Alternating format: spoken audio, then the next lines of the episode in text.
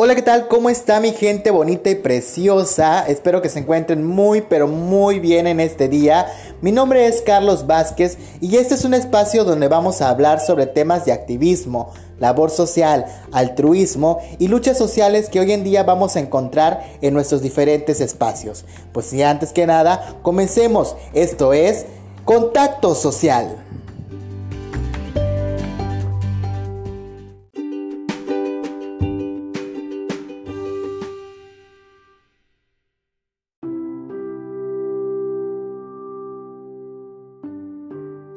Hola, ¿qué tal? ¿Cómo están? Bienvenidas, bienvenidos, bienvenides todos a este espacio, a este nuestro primer capítulo de este podcast. La verdad estoy muy, muy emocionado por poder este, comunicarme, por poder compartirles a través de este espacio. Para los que no me conocen, mi nombre es Carlos Vázquez, soy licenciado en Intervención Educativa y también me dedico a la promoción y defensa de los derechos humanos de la comunidad LGBT y también trabajo para impulsar iniciativas y proyectos en temas de juventudes.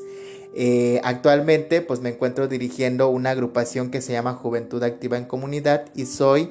el director del capítulo de Yucatán de la Red Nacional de Juventudes Diversas. Sin más preámbulos, pues vamos a iniciar con el tema del día de hoy, que es un tema que estamos impulsando a través de un proyecto que realiza el CCIS a través del IPYUC, que es un programa, es un proceso de reflexión y análisis donde las y los jóvenes de la península de Yucatán y el estado de Chiapas nos estamos reuniendo para poder hablar sobre temas muy interesantes y muy importantes, principalmente sobre la defensa del territorio y también la defensa de los pueblos originarios.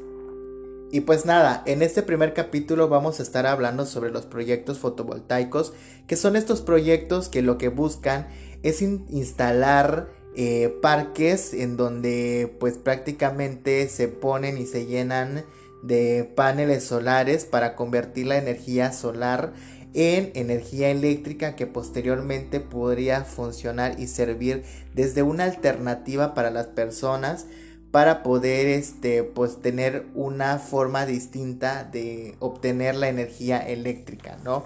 Entonces, este, en el día de hoy vamos a hablar sobre estos y principalmente vamos a hablar eh, sobre un proyecto que se pretendió instalar o se pretende instalar en los municipios de Valladolid y Cuncunul, ¿sí? Este proyecto pues es, es propuesto por la empresa Leiden PV Park que es subsidiaria de Ginkgo Solar, que pretenden instalar un parque, como les mencionaba al principio, un parque fotovoltaico eh, Yucatán Solar, así le tienen puesto como, como nombre, y que este proyecto abarca un polígono alrededor de 255 hectáreas, localizadas en varias localidades predominantes dentro de lo que son las regiones y territorios de los pueblos originarios, en este caso de, la, de los pueblos mayas. Y lo curioso de este proyecto es que va enfocado principalmente para Valladolid y Cuncunul. Sin embargo, cuando yo estaba ya haciendo el proceso de investigación de este tema, me di cuenta que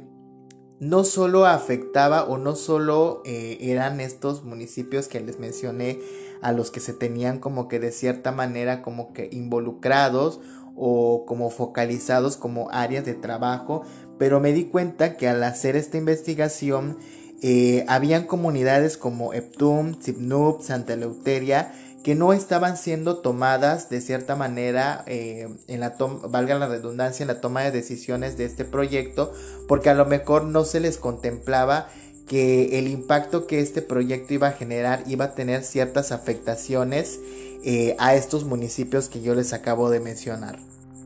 Y algo que es muy importante y se me hace mucho que es donde debemos entrar a reflexionar es que este proyecto ya ha ocasionado la deforestación de alrededor de 200 hectáreas de selva con una buena cobertura forestal. ¿Qué quiere decir? Que estos proyectos de parques este, fotovoltaicos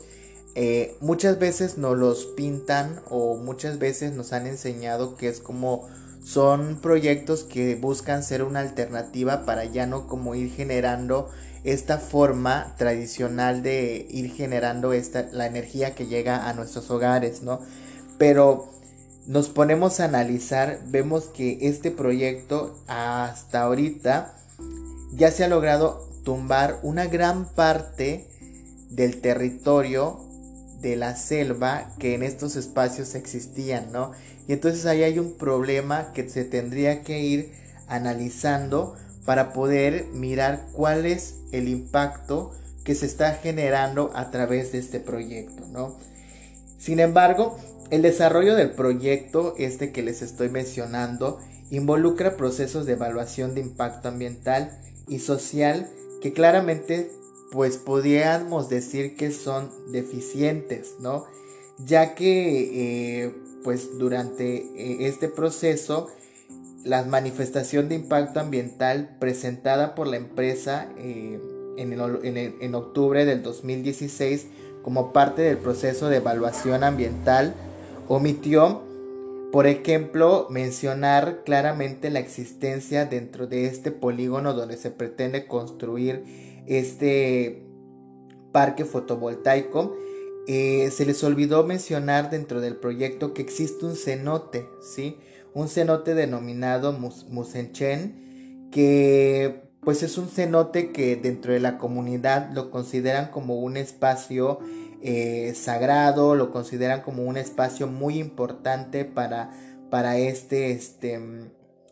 pues para este lugar en el que se pretende hacer este proyecto, ¿no? Entonces este cenote que es bien conocido por la población forma parte de uno de los importantes eh, antiguos asentamientos precolombinos y el cual se le ha dado como un uso, como un sitio ceremonial muy importante para la, comunidad de este lugar donde se pretende hacer el proyecto, ¿no? Y también es importante analizar que el sistema ambiental de este sitio sagrado para la población maya se encuentra eh, íntimamente relacionado con la selva, ¿sí? que es esta misma selva que se ha comenzado a, talar indiscriminadamente eh, por parte de este proyecto Yucatán Solar, que es como el, nombre que le, que le tienen puesto. Y fíjense que aquí pasa algo muy, muy interesante, porque a pesar de la importancia cultural del sitio para la cultura maya y de los pobladores locales que viven en ese lugar, eh, pues tampoco la evaluación de impacto ambiental eh, pues hace referencia de la existencia de pues de este mismo espacio que es este el cenote que pues queda ahí como que omitido y, no se menciona como tal, ¿no? Y en este mismo documento eh, se omite también incluir a la localidad maya de, de, que también en esa área, pues también saben, em, para los que no conocen, también Simnub eh, se encuentra, un, es una población habitada por, por gente de la comunidad maya y también es un espacio donde se encuentran dos de los cenotes también importantes que, que también pudiesen tener una afectación con relación a este proyecto. Pero también es muy importante mencionar que tanto como la evaluación de impacto ambiental y la evaluación de impacto social, eh, ninguno de estos dos documentos eh, toman eh, o, hacen referencia a las afectaciones que el desmonte puede ir como generando, ¿no? Por ejemplo, el desmonte de actividades económicas que puede ir afectando a las comunidades de Ptún y de Cuncunul, ¿sí? Por ejemplo, eh, en estas comunidades pues puede ir como afectar eh, la, recolección de la leña, la apicultura y también la producción de la, artesanía con material de palma, porque todo este monte que, que se tira muchas veces no, no se analiza que este, este espacio, este territorio que, muchas veces durante estos proyectos que se van derrumbando, la flora y fauna al final de cuentas eh, pues salen eh, afectados, ¿no? Por ejemplo, hay gente, como mencionaba, que pues trabaja haciendo artesanías con el material de la palma y muchas veces las palmas son las principales, eh, pues vamos a decir las principales eh, pues plantas o, árboles que, que, se destruyen, ¿no? Y ahí estamos perdiendo una entrada económica para los pobladores de ese espacio. Y así como también al tirar este, los, los arbolitos y toda la, la, vegetación que se puede encontrar en un espacio, pues también va a dañar a nuestra fauna, ¿no? Entonces aquí hay un tema que también es muy, muy importante porque pues es una zona en la que pues habitan no solo la población maya, sino que también habitan los animalitos que se encuentran en esa zona y en esos espacios y que al derrumbar esta parte del territorio, pues estamos derrumbando también un hábitat de estos animalitos que, viven en estos mismos espacios, ¿no? Eh, por otra parte, la Secretaría de Medio Ambiente y Recursos Naturales, la Semarnat, esta, este, este organismo, esta institución, autorizó el proyecto en marzo del 2017 y a pesar de las deficiencias, perdón, eh, las manifestaciones de impacto ambiental y las deficiencias que existen también en la evaluación de impacto social, eh, pues vemos que hasta la fecha eh, no hay una correcta evaluación ambiental estratégica, ¿sí? Eh, y esto pasa porque a partir de esta evaluación de impacto social del proyecto, también entra la Secretaría de Energía, que es la CENER, ¿sí? Y reconoció la presencia de, población indígena susceptible eh, de una consulta, ¿no? Eh, aquí vemos que cuando se pone a la mesa este proyecto, se les olvida que las y los miembros de estas comunidades de los pueblos originarios tienen el derecho de poder participar en las diferentes consultas con estos empresarios, con estas empresas que buscan implementar estos proyectos, ¿no?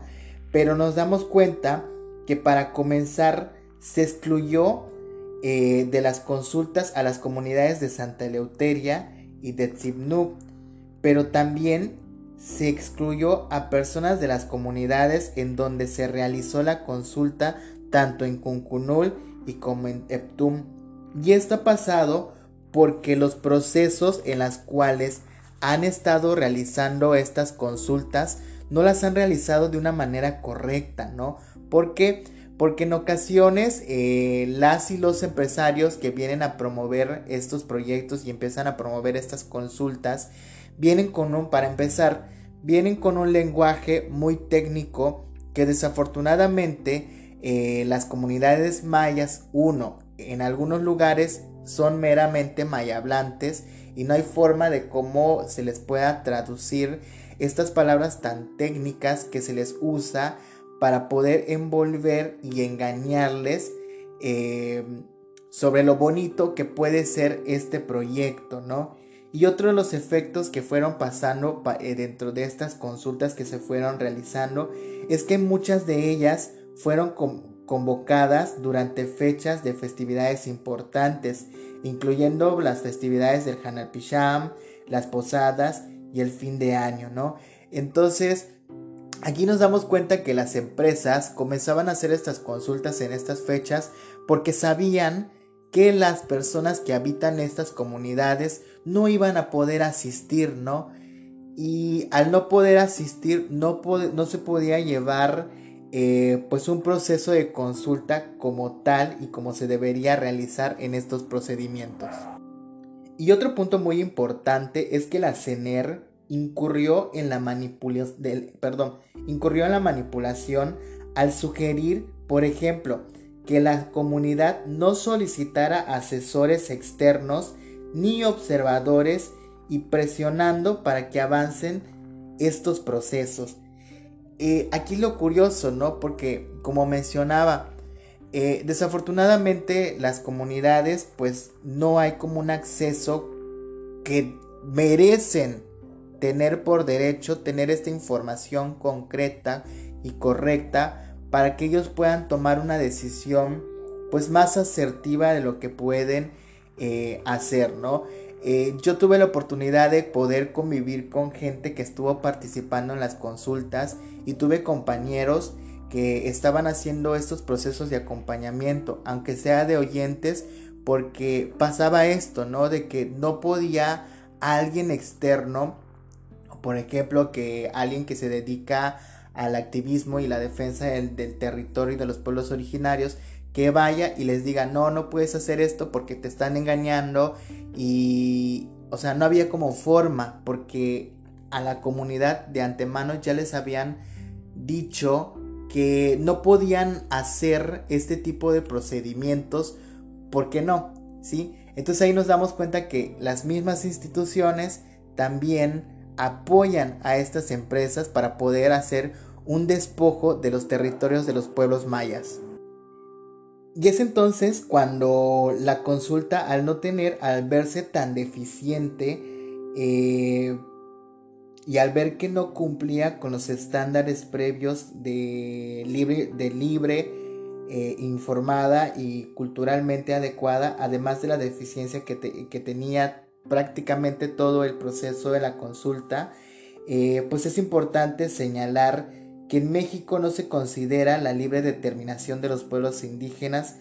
eh, como un derecho aún superior al de la consulta, ¿no? Y es eso que en diciembre del 2018 investigadores del Instituto Nacional de Antropología e Historia informaron acerca del sitio considerado sagrado Musenchem, ubicado en el polígono donde se autorizó este proyecto, y que dan cuenta que su uso ha sido interrumpido desde tiempos muy prehispánicos, ¿no? Y de ahí de diciembre, en el 2019, a, los inicios del 2019, eh, los pobladores de, la comunidad, de las comunidades afectadas y de manera conjunta con la Asamblea de, Defensores del Territorio Maya, en este caso el, colectivo eh, Much Chimbal, pues empiezan como a, ir remitiendo eh, escritos Claramente que estos escritos iban dirigidos a las diferentes autoridades, tanto como presidentes municipales, eh, a las autoridades de la CENER, de la Semarnat, solicitando la suspensión de la obra de este parque, porque violaba fundamentalmente los derechos de los pueblos mayas y al proceso de autorización del, del proyecto, ¿no? Entonces, este pues aquí entra eh, el tema de que existen defensores del territorio, existen defensoras del territorio maya que hacen una labor muy ardua y muy interesante para ir como que defendiendo, eh, pues para que las comunidades de los pueblos originarios no vengan y manipulen a la gente por estas empresas y les empiecen a hacer un despojo de sus territorios, intercambiándolos o comprándoles sus terrenos, sus ejidos a un bajo costo que posteriormente pues ya no, no les va a poder ser funcional eh, el dinero que como les puede ser funcional la tierra en la que ellos estén, puedan ir eh, pues desarrollando, ¿no? Entonces en, en febrero del 2019 este, pues los pobladores afectados ingresaron una demanda de amparo que solicitaban la suspensión de los trabajos de este proyecto y la renovación de los permisos, ¿no? Entonces, aquí con la ayuda de, pues, los, defensores, los activistas que, que pues la neta eh, le dedican tiempo para poder apoyar a nuestra gente. Y lo, lamentable de todo esto es que muchas veces nuestras mismas autoridades, en el caso de, Valladolid, eh, aprobaron este, pues,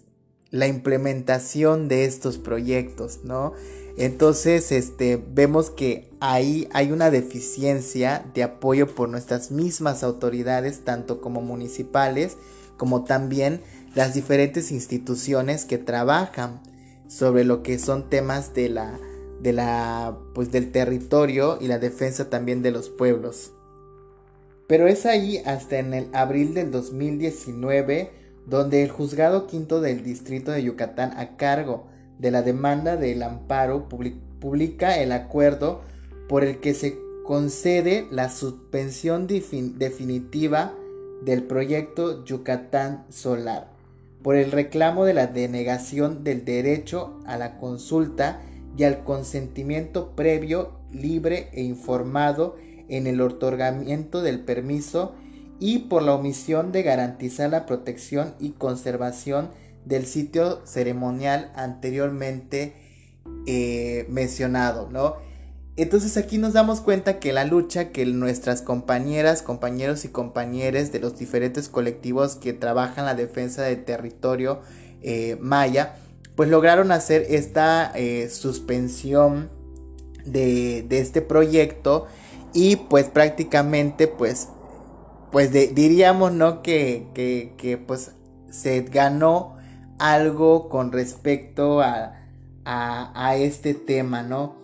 pero pues no todo es de color de rosa como, como nos los pintan, porque sin embargo, eh, en el 2020, eh, pues hacen una revocación de esta suspensión de, de este proyecto, de este amparo que se había este, realizado. Y pues prácticamente el proyecto pues ya tiene como que un proceso como para poder seguir seguir este, avanzando. Sin embargo, lo importante de aquí es cómo también eh, las colectivas, los colectivos que defienden el territorio, territorio maya, también han contribuido hacia el empoderamiento de las y los eh, habitantes de los pueblos mayas, ¿no? Entonces es muy importante la lucha que, que, también los defensores del territorio están haciendo también para empoderar a nuestros pueblos indígenas. Que cabe, que, cabe mencionar que es una lucha continua, ¿no? Porque las y los compas que, se dedican a, la defensa del territorio y también nosotros que nos dedicamos a la defensa de los derechos humanos, nos enfrentamos diariamente con amenaza, nos enfrentamos diariamente con intimidaciones, ¿no? Y con respecto a, este tema de este proyecto eh, fotovoltaico que se empieza a implementar en esta zona del estado de Yucatán, eh, pues vemos que a las compañeras y compañeros eh, los empiezan a amenazar por los mismos empresarios, por las mismas este, instituciones, para que ya no les sigan metiendo como más mano y ya no sigan atrasando este, pues prácticamente eh, este proyecto fotovoltaico que se quiere poner en esta zona, ¿no? Eh, en, este proceso eh, tuvimos, la, tuvimos la, experiencia de que cuando estábamos este, socializando, estábamos promoviendo eh, la conciencia con, unos compañeros que se dedican al, activismo en temas de medio ambiente, pues nos encontramos que en un, en un evento este, estos empresarios nos cayeron al, evento y con solo su presencia intentan intimidar a las y los activistas que pues están haciendo la, la labor que nuestras autoridades deberían hacer, ¿no? Que es la de defender a, nuestros territorios, ¿no? Y pues hasta lo que sabemos de, este, de este proyecto es que el 25 de enero del 2020, antes de que los amparos eh, supieran de la revocación de la suspensión del proyecto, eh, pues el representante de la empresa Ginkgo Solar volvió a descalificar eh, en un evento público a las y los defensores que interpusieron el amparo a tiempo que paradójicamente los convoca a dialogar para poder reiniciar y completar el proyecto, ¿no? Eh, hasta ahora la implementación de este proyecto ha violado el derecho a la autodeterminación de los pueblos cercanos, pues la implementación del proyecto eh, ha avanzado y ha afectado este, y ha traído ciertas afectaciones al, patrimonio biocultural y que estas afectaciones pues van a empezar a tener ciertas repercusiones en el sistema ambiental, ¿no? Que esto puede ser la pérdida de la selva bien conservada, la creación de islas de calor, la pérdida de protección contra vientos en zonas de huracanes, ¿no? Y precisamente eh, recientemente aquí en el estado de Yucatán y principalmente en la zona de, de Valladolid, pues eh, tuvimos el impacto de gamma y delta principalmente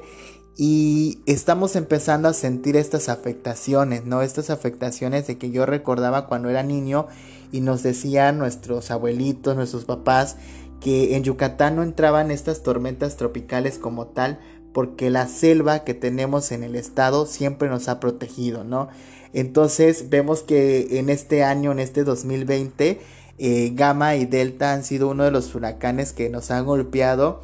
y aquí podemos ver una de las afectaciones que estos proyectos generan y que van a ir generando eh, en los diferentes territorios en los que se están eh, pues prácticamente desarrollando. Creo que la importancia es que estos proyectos tienen que apegarse eh, obligatoriamente y necesariamente a estas pues investigaciones, a estas evaluaciones de impacto ambiental y social para poder eh, realizar proyectos más este, amigables, proyectos más confiables en el que también ayuden y protejan también nuestro medio ambiente, ¿no? En el caso de Valladolid, pues existen todavía proyectos que se pretenden realizar, proyectos turísticos, proyectos fotovoltaicos, que más adelante estaremos compartiendo un poquito más sobre ello, ¿no? Entonces, ya nada más para cerrar, eh, este capítulo, pues agradecerles a cada una de las personas que se toman el tiempo para poder escuchar estos espacios donde podemos comentar, donde podemos dialogar, donde podemos reflexionar a través de estos diferentes trabajos que la, sociedad civil está organizando, la, la gente que que día con día está defendiendo nuestro territorio, que día con día está defendiendo las tierras y también está promoviendo em, la defensa y la promoción de los derechos de las comunidades, de los pueblos originarios, en este caso de los pueblos mayas, ¿no? Creo que necesitamos eh, más gente que se empodere, más gente que pueda eh, brindar estas herramientas para poder defender estos espacios, estos territorios que son nuestros, que algún día eh, van a ser el futuro de nuestros familiares, de nuestros hijos, de nuestras hijas, de nuestros nietos, de nuestros sobrinos, de nuestros primos, ¿no? Y creo que si queremos dejarles un lugar limpio y seguro que siempre hemos estado predicando y diciendo, creo que debemos unirnos y, hacer fuerza para poder apoyar a las y los defensores del territorio e ir haciendo que las empresas empiecen a hacer proyectos más amigables y ambientales que nos beneficien a todas, a todos y a todes. Les recuerdo, mi nombre es Carlos Vázquez y aquí estaremos realizando diferentes podcasts donde vamos a ir hablando sobre diferentes temas. Recuerda que puedes seguirme a través de mis redes sociales que me encuentro como Carlos Vázquez Moguel. En Instagram me puedes encontrar como Carlos AVM92 y en Twitter me puedes encontrar como Carlos AVM94. Estamos en contacto y a través de nuestras redes sociales puedes comentarnos y también nos puedes decir cuál es tu tema de interés y con mucho gusto aquí estaremos para platicarlo. Gracias y nos vemos en la próxima.